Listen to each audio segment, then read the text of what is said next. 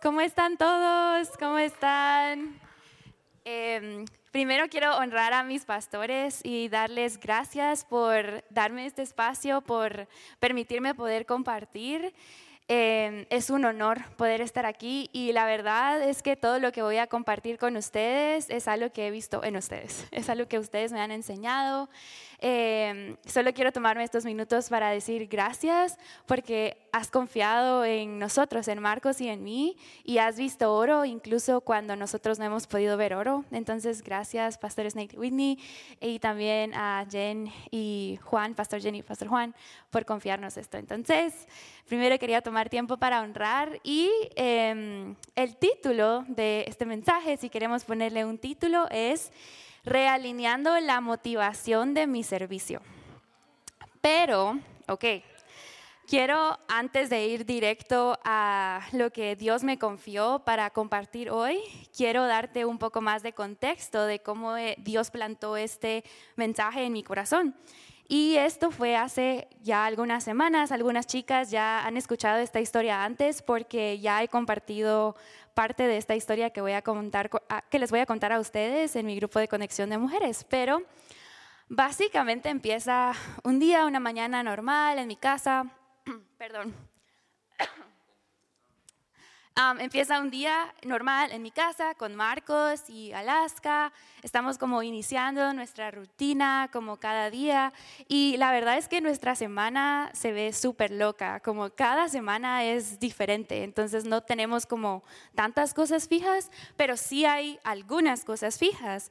Y una de esas cosas fijas es que cuando yo estoy preparando el almuerzo por la mañana para que nos llevemos almuerzo al trabajo, eh, Marco se está bañando. Entonces él estaba bañándose, yo estaba como haciendo el almuerzo, terminé de hacer el almuerzo y fui al baño y Marcos ya no estaba ahí. Lo primero que encuentro es una toalla mojada. La toalla mojada.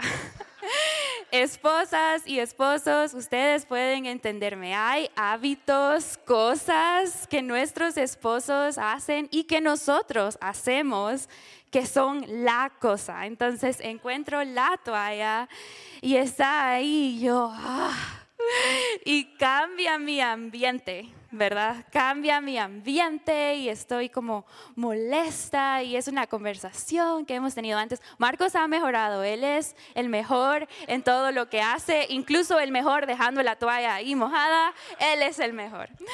Pero entonces está esa toalla ahí y salgo molesta y estoy como enfocada en esa toalla y después veo a Alaska. Y otra de esas cosas fijas que Marcos y yo, pues que, que tenemos como nuestra rutina es que yo le doy como la primera comida a Alaska. Entonces estoy como sirviéndole comida eh, y estoy como abrazándola y es chistoso porque siempre que la veo le pregunto, ¿cómo estás? Aunque yo sé que ella no me va a contestar, ¿verdad? Es una perrita, Alaska es nuestra mascota, si ustedes no sabían, entonces estoy como preguntándole, ¿cómo estás? Abrazándola, sirviéndole comida con tanto gozo y tengo que confesar que un día antes Alaska había destruido nuestro sillón. Pero yo estaba ahí amándola, sirviéndole con tanta gracia, con tanto perdón, con tanto amor. Nadie se puede resistir a esos ojos. Los que tienen perros saben, saben de qué estoy hablando. Entonces estaba ahí como dándole tanto amor. Y inmediatamente el Espíritu Santo me habla al corazón y me dice, esa misma gracia, perdón, servicio y amor que estás ofreciendo a Alaska que no está motivada por su comportamiento del día anterior, no está motivada porque nunca va a responderte tus cómo estás, es la misma gracia que quiero que le tengas a Marcos. Es el mismo servicio que quiero que le tengas a Marcos, mi hijo, el esposo que yo te he confiado. Y fue de esas veces que yo, que el Espíritu habla y te deja como callado, ¿verdad? Estaba como totalmente en silencio. En ese momento lo único que quería hacer era correr hacia Marcos y ofrecerle una disculpa por las veces que le he servido desde la motivación incorrecta, que está basada en su comportamiento, en sus acciones y no, es quién, quién es y no en quién es Él para Cristo y quién es Cristo para mí. Entonces, a veces somos así. servimos a nuestros amigos, a nuestra familia, a nuestras personas que Dios nos ha confiado, motivados por el comportamiento de las personas.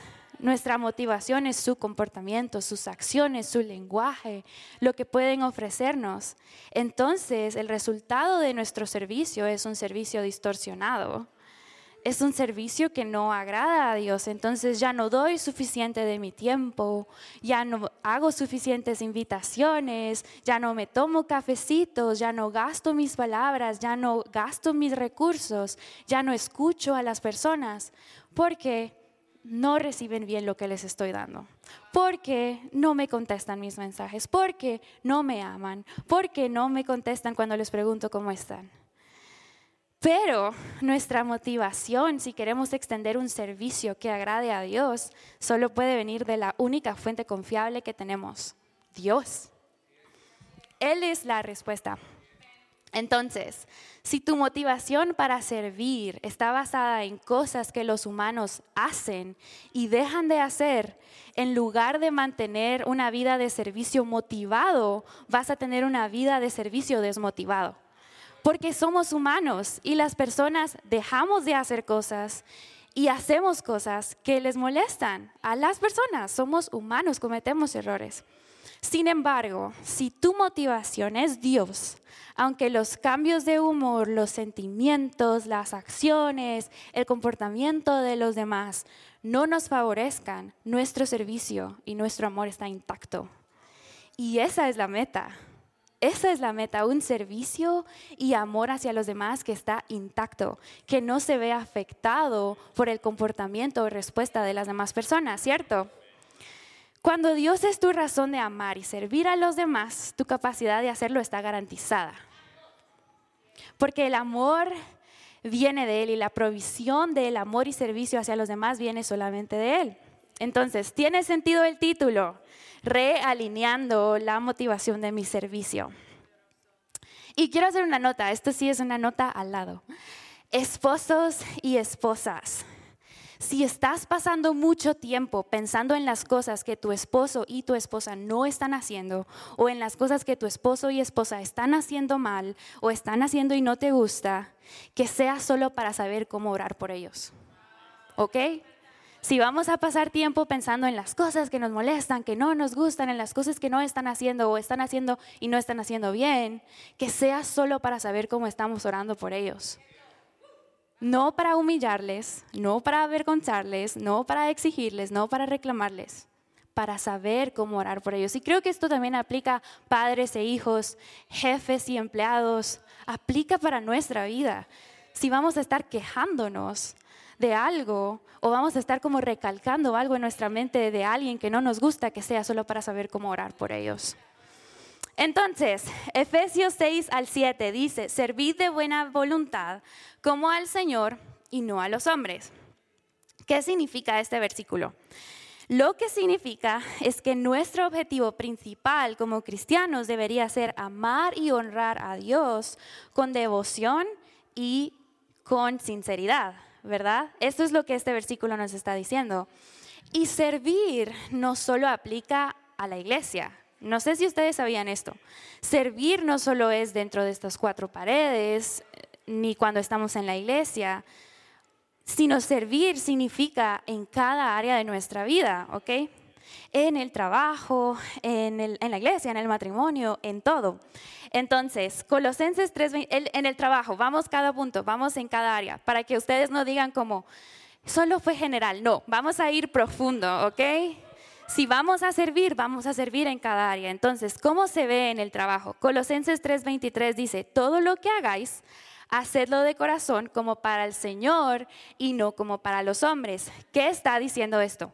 Mi motivación no tiene que ser el reconocimiento, mi motivación no tiene que ser el salario, mi motivación en mi trabajo, mi motivación no tiene que ser el horario, mi motivación no tiene que ser la validación que recibo de mi jefe o de mis compañeros de trabajo, mi motivación es Dios.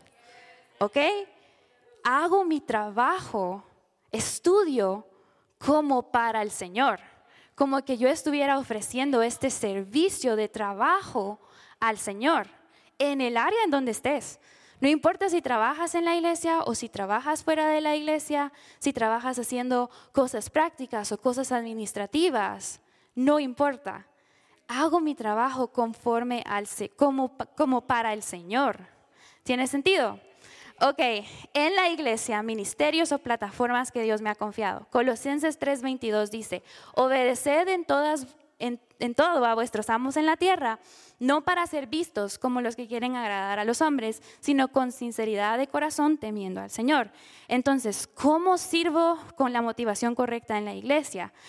Dios, ¿verdad? No voy a servir en la iglesia para ser visto, no voy a servir en la iglesia para ser reconocido. Esa no es mi motivación. Mi motivación no es recibir un bien hecho cada domingo, mi motivación no es recibir muchas gracias de todas las personas a las que estoy sirviendo. Mi motivación es Dios. ¿Ok? Esto es en la iglesia, esto es en ministerios y esto es en plataformas. ¿Ok? En matrimonio Colosenses 3:18 dice, mujeres, estad sujetas a vuestros maridos como conviene al Señor. Y Efesios 5:25 dice, maridos, amar a vuestras mujeres así como Cristo ama a la iglesia y se dio a sí mismo por ella. Ok, mujeres, tu servicio a tu esposo, tu respeto a tu esposo no puede estar motivado por cuántos detalles lleva a tu casa por cuántas cosas hace bien por ti, por cuánto amor te extiende, por cuántos abrazos te da, por cuánta afirmación Él te da. Tu respeto hacia tu esposo no tiene que estar motivado en las cosas que Él puede ofrecerte. Tu respeto tiene que estar motivado hacia el mandato que Dios te dio de estar sujeta a tu marido. Y esposos, tu amor hacia tu esposa como a la iglesia, como Cristo mismo tiene el amor hacia la iglesia, no puede estar motivado por el respeto que tu esposa te da o por el servicio que tu esposa te da. El respeto, el amor que tu esposa te da no tiene por qué ser la razón por la que tú vas a extender amor. Tú extiendes amor porque Dios dijo, maridos, ama a tus esposas, así como Cristo amó a la iglesia. Entonces tu motivación es Dios. ¿Tiene sentido? Ok. Y en todo, en todo. Colosenses 3, 23 al 24. Es necesario esforzarse en todo lo que hagáis, sabiendo que del Señor recibiréis la recompensa de la herencia es a Cristo el Señor a quien tú servís. Entonces, tu función como líder en casa, tu función en tu trabajo, en la iglesia, en tu escuela, en cualquier lugar, adquiere una nueva dimensión y motivación cuando la ves como el instrumento que Dios está usando para expresar tu amor por Dios, no por la gente. ¿Tiene sentido? Ok. Yo creo que algo que Dios me ha enseñado a través de esto, porque no solo estoy enseñándoles porque estas palabras bonitas llegaron a mi corazón, no, es un proceso que Dios ha estado trabajando conmigo, es un proceso que he estado viviendo eh, día a día, ¿verdad? Y algo que he podido ver es que yo tengo un amor extravagante y un servicio extravagante cuando agradar al Señor se convierte en la razón de todo lo que hago. Eso es lo que yo he experimentado. Mi servicio, mi amor por la gente, mi amor por mi esposo, mi amor por mis jefes, mi amor por mis compañeros de trabajo, por mis hermanos, por mi familia, es extravagante porque Dios es la razón de todo lo que hago. Entonces, la Biblia nos afirma que podemos amar a Dios con nuestra manera de tratar y servir a los demás. Y no es algo que estoy diciendo yo, está en la Biblia. Y en primera de Juan 3:17 dice, si alguien tiene suficiente dinero para servir bien y ve a un hermano en necesidad, pero no le demuestra compasión, ¿cómo puede éste amar a Dios? Y luego en Primera de Juan 4:20 dice, si alguien dice, amo a Dios, pero odio a un creyente, esa persona es mentirosa, porque si no amamos a quienes podemos ver, ¿cómo vamos a amar a Dios a quien no podemos ver? Entonces, estos versículos son una evidencia de que podemos amar a Dios en nuestra manera de tratar y servir a los demás.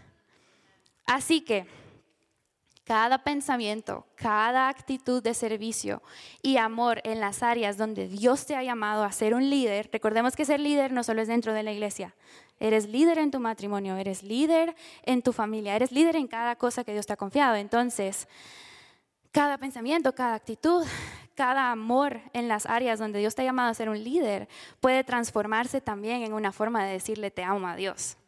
¿Esto tiene sentido? Ok, me está costando amar a esta persona, pero voy a seguir persistente en el amor que le estoy ofreciendo porque es mi muestra de amar a Dios. ¿Esto tiene sentido?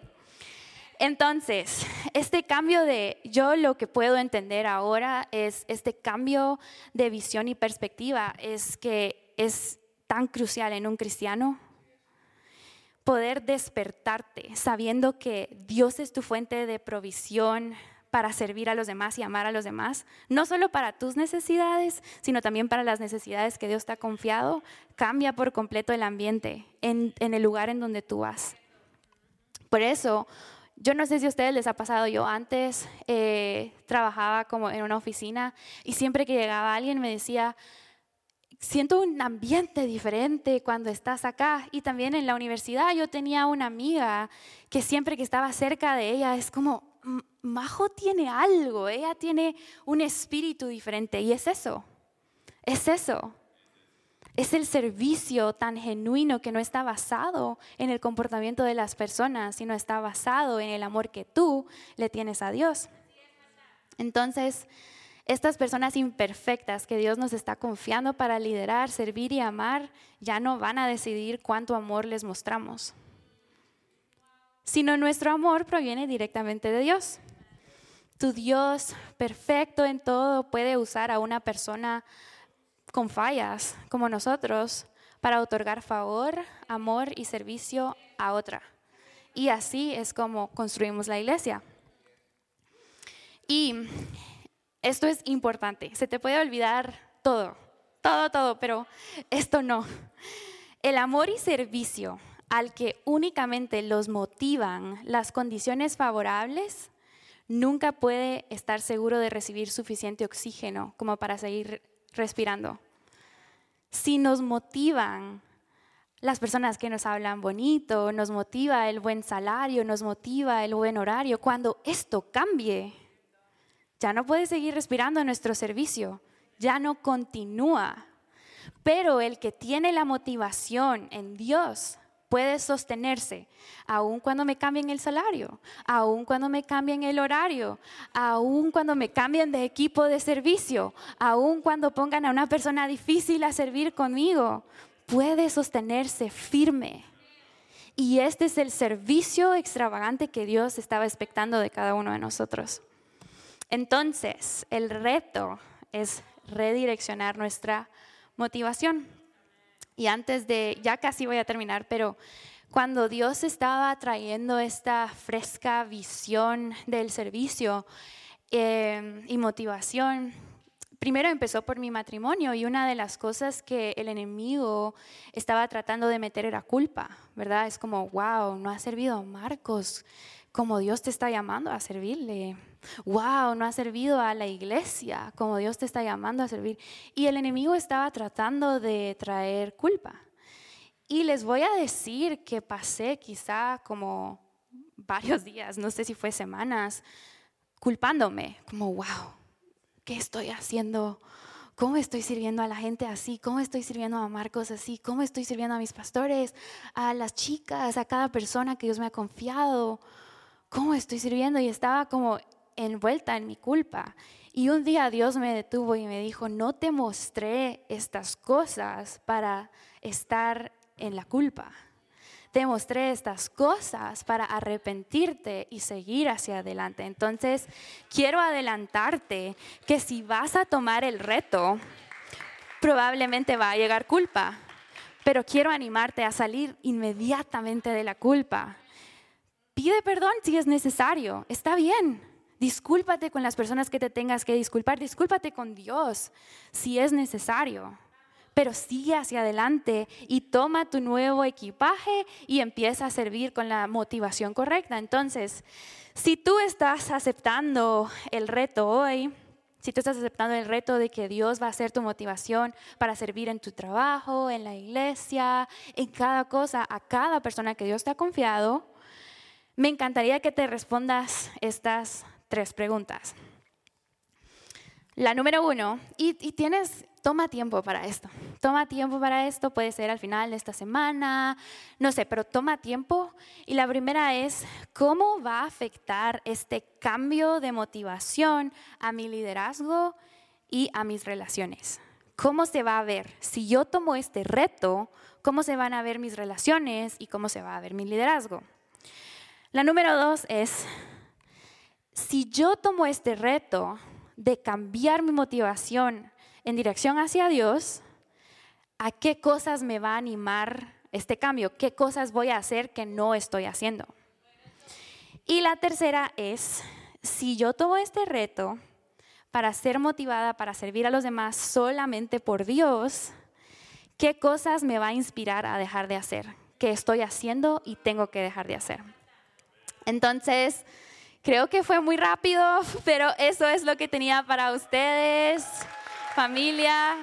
Los quiero animar, los quiero animar a que tomen este reto, se hagan estas preguntas y dejen que Dios y el Espíritu Santo les muestre cosas nuevas.